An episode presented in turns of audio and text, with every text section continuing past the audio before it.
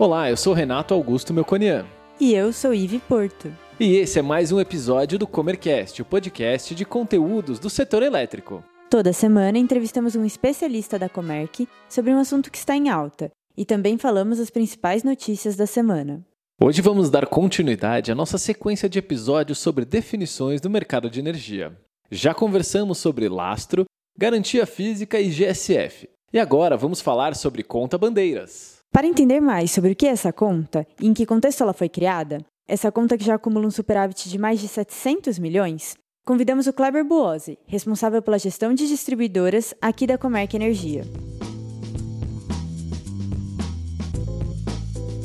Kleber, seja muito bem-vindo ao Comercast. Eu queria começar sabendo um pouquinho de você. Qual que é a sua história no mercado, sua formação, carreira e a sua trajetória aqui na Comerc? Oi, Renato, tudo bem? Obrigado pelo convite, é uma honra estar aqui. O Kleber ele fez engenharia elétrica na escola de engenharia de São Carlos. É, depois continuou a vida acadêmica lá por um tempo, então continuei em, São Carlos fazendo um doutorado e depois eu fui para o mercado, né, trabalhar no mercado. Eu trabalhei numa empresa antes de vir para a Comec de engenharia e software que prestava serviços para grandes indústrias nacionais e internacionais e a minha história na Comec, ela começou no fim de 2011, quando eu e minha esposa optamos por mudar de São Paulo e para Florianópolis. E eu conheci a Comec no anúncio de jornal. Tinha um anúncio lá em Florianópolis falando que estavam precisando de gente para a Comec Energia. E eu mandei um currículo então para o RH na época, fiz o processo seletivo e efetivamente eu comecei na Comec em 2 de janeiro de 2012. Na época era um grupo pequeno lá em Florianópolis, éramos em seis pessoas e a gente fazia de tudo. Naquela época, acho que o Renato estava aqui também, cruzava a bola, cabeceava, fazia o gol, né? E a Comec foi crescendo, foi se estruturando, se, se capacitando, se especializando. Sempre na área comercial, cheguei a ser facilitador de um grupo de pessoas na área comercial. Depois, por motivos pessoais, assim, a viagem começou a ficar mais restrita, dois filhos em casa, dois contra um contra a esposa, aí é covardia. E aí eu mudei para a área que hoje a gente chama na Comec de middle office. É uma área que está mais relacionada a atendimento a cliente. E ao longo desses anos todos na Comec, eu sempre fiquei envolvido com outras coisas, né, além da atividade principal, que a gente chama de motor 1, né, atividade principal. Eu sempre estava com algum pezinho em algum motor 2. Então, eu já fiz, por exemplo, educadores internos e outros projetos paralelos. E dentre esses projetos, me foi apresentado um que era a questão de atender distribuidoras de energia. Então, foi um desafio interessante.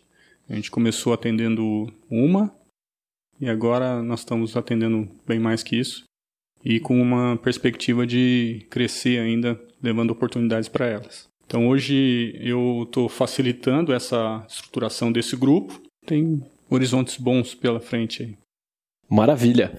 Kleber, vamos relacionar um pouquinho essa sua atividade agora trabalhando com distribuidoras com o assunto de hoje, que é a conta bandeira. Mas antes, explica pra gente em que contexto foi criada essa conta bandeira. Na verdade, a conta bandeira ela foi criada para servir como um mecanismo de alívio no fluxo de caixa das distribuidoras né, e ao mesmo tempo sinalizar para os consumidores a necessidade de usar a energia de maneira mais moderada.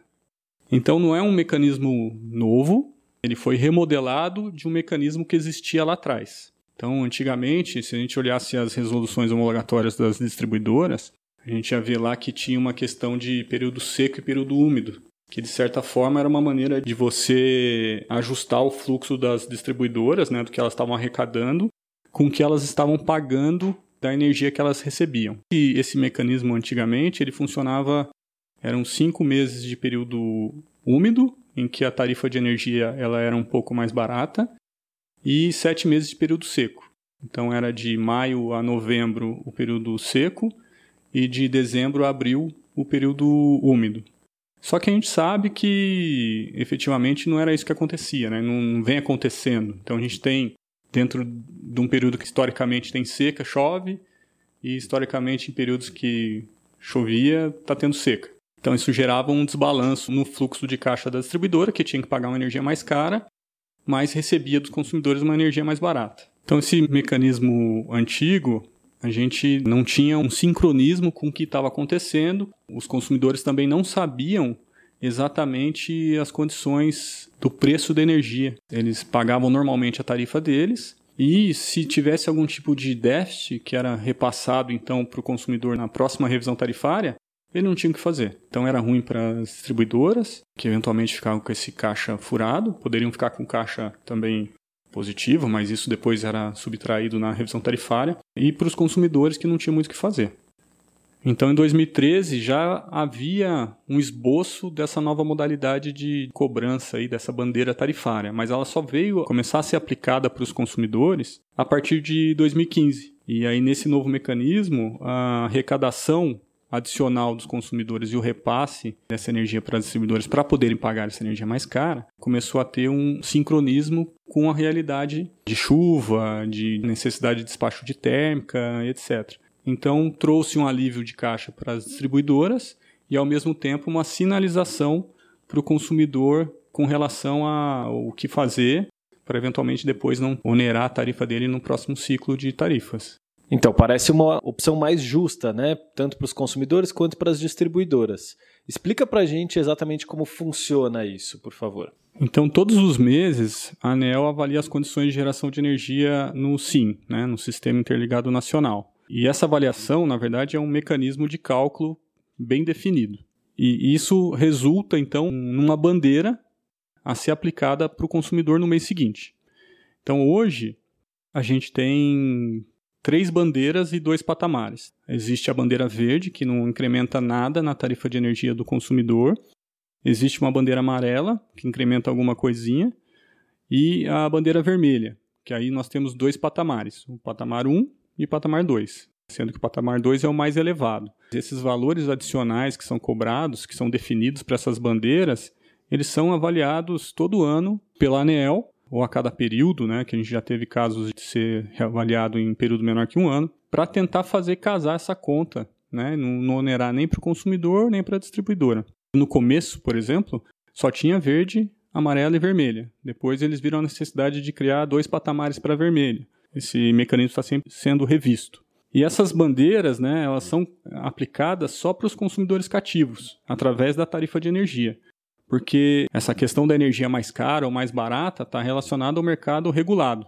No mercado livre, o consumidor vai pagar essa energia mais cara ou mais barato e vai fazer a estratégia dele, momento de comprar energia e tudo mais. Então, ao contrário do que muita gente pensa, esse valor adicional que a distribuidora cobra através da tarifa de energia dos consumidores cativos não fica com ela. Esse valor adicional vai, então, para o nosso tema, que é a conta bandeira. Então, o que é a conta bandeira efetivamente? É uma conta que foi criada para receber todo esse dinheiro adicional que é arrecadado dos consumidores através da aplicação das bandeiras tarifárias. É uma conta que é administrada pela Câmara de Comercialização de Energia Elétrica que funciona como se fosse uma piscina, recebendo todo esse dinheiro das distribuidoras para ser depois redistribuído entre elas conforme a necessidade de cada uma. Entendi. Explica melhor pra gente, então, como funciona esse repasse. Então, depois que ele entra nessa piscina, como ele sai e para onde ele vai? É, uma vez que o dinheiro é arrecadado e está dentro dessa conta, a ANEL avalia a necessidade de cada uma das distribuidoras.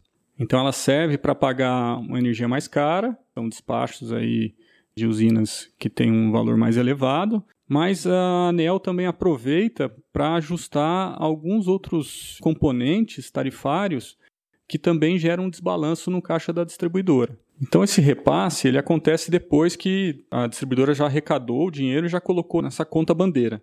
Né? A ANEL olha todo o valor que foi arrecadado, ela olha individualmente para cada distribuidora e vê se alguma delas tem uma necessidade maior ou menor de estar tá recebendo esse dinheiro arrecadado para aliviar o caixa dela. Então a ANEL determina o valor que vai para cada uma das distribuidoras de forma a aliviar o caixa dela. Então o repasse é feito dessa forma.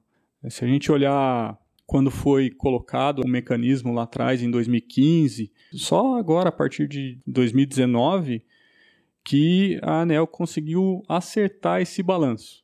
Por isso que a gente vê cada ano é, esse mecanismo sendo aprimorado, porque ele não existe para onerar ou beneficiar ninguém. Existe para corrigir um desbalanço de fluxo que hoje o modelo coloca. Ótimo. Então ele está tendo uma curva de aprendizado e agora a gente está chegando talvez num momento mais justo. Mas ele é justo tanto para distribuidores quanto consumidores? Qual que é o benefício de cada um deles? Ele vem para ajudar as duas partes. Você não pode jogar toda essa, essa carga de desincronismo de fluxo de caixa para a distribuidora, senão você acaba comprometendo elas. E também não pode dar uma sinalização errada para o consumidor. Então, tem benefícios para os dois lados. Distribuidoras com relação a fluxo de caixa, que ela só consegue repassar qualquer valor que não havia sido previsto, que aconteceu fora da previsão do reajuste dela, é repassado no ano seguinte, para menos ou para mais. Né? E para o consumidor, frente ao que existia antes, hoje ele tem a sinalização da real necessidade de consumir menos energia ou não, e essa sinalização vem via distribuidora uma tarifa mais cara. Ao meu ver, é um mecanismo que atende satisfatoriamente à necessidade e a distribuidora e o consumidor. Bom, Kleber, você citou que tem aí um aprendizado desde 2015. Atualmente, tem alguma proposta de mudança para a conta bandeira? É, o mecanismo ele é dinâmico. Então a gente sabe que existem várias propostas aí, uma agenda é, bem dinâmica aí para o mercado para os próximos anos. Temos a questão do PLD horário para entrar e outras novidades aí em termos de regras. E isso impacta consumidor, impacta distribuidora, todos os agentes. A ANEL está sempre olhando isso e certamente o que está válido hoje, funciona bem hoje, não vai funcionar bem amanhã. Sempre tem estudos, sempre tem um, um olhar para o que está acontecendo que vai impactar. Então, eu diria que isso que a gente comentou, como está funcionando a bandeira hoje, se a gente for olhar daqui três anos, certamente vai ser diferente. Kleber, obrigado, foram ótimas informações. Acho que o pessoal vai aprender um pouco mais sobre conta bandeira, sobre as bandeiras aí que as distribuidoras têm aplicado. E eu queria aproveitar para pedir para você explicar um pouquinho do que a equipe de gestão de distribuidoras faz e como ela pode ajudar esses clientes a ter uma melhor estratégia no mercado.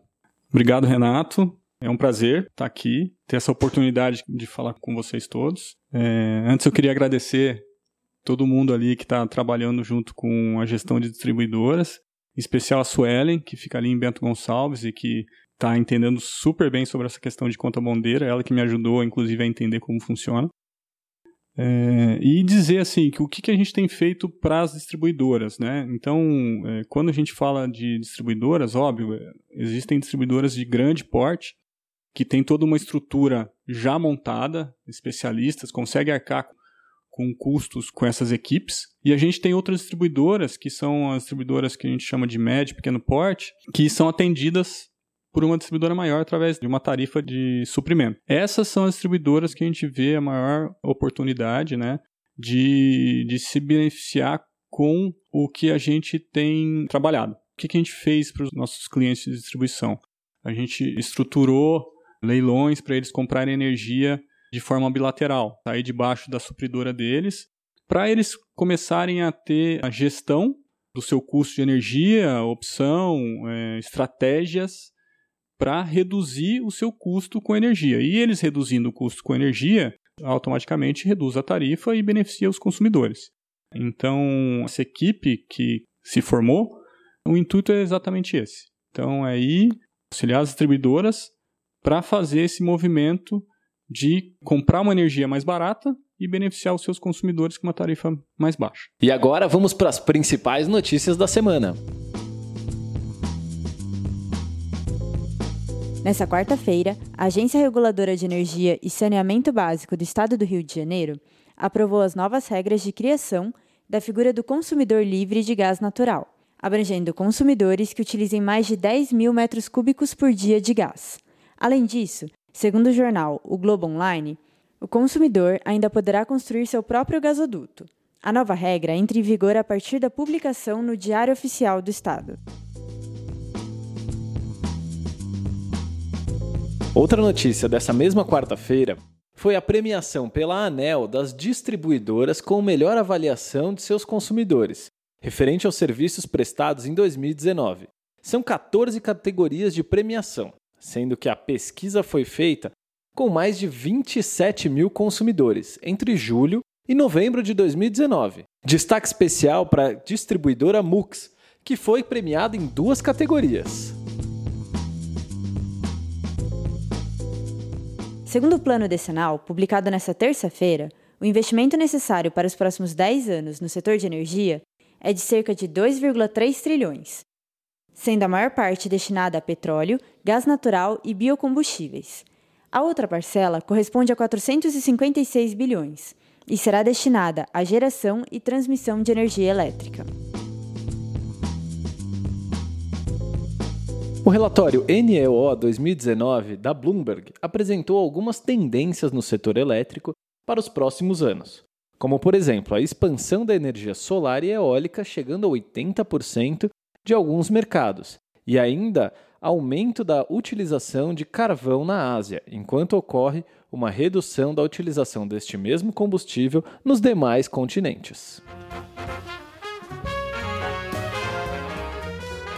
Gostou desse episódio? Ficou com alguma dúvida ou tem alguma sugestão de tema para o Comercast? Mande para a gente em faleconosco.comerc.com.br ou nas redes sociais. Até, Até a próxima. próxima.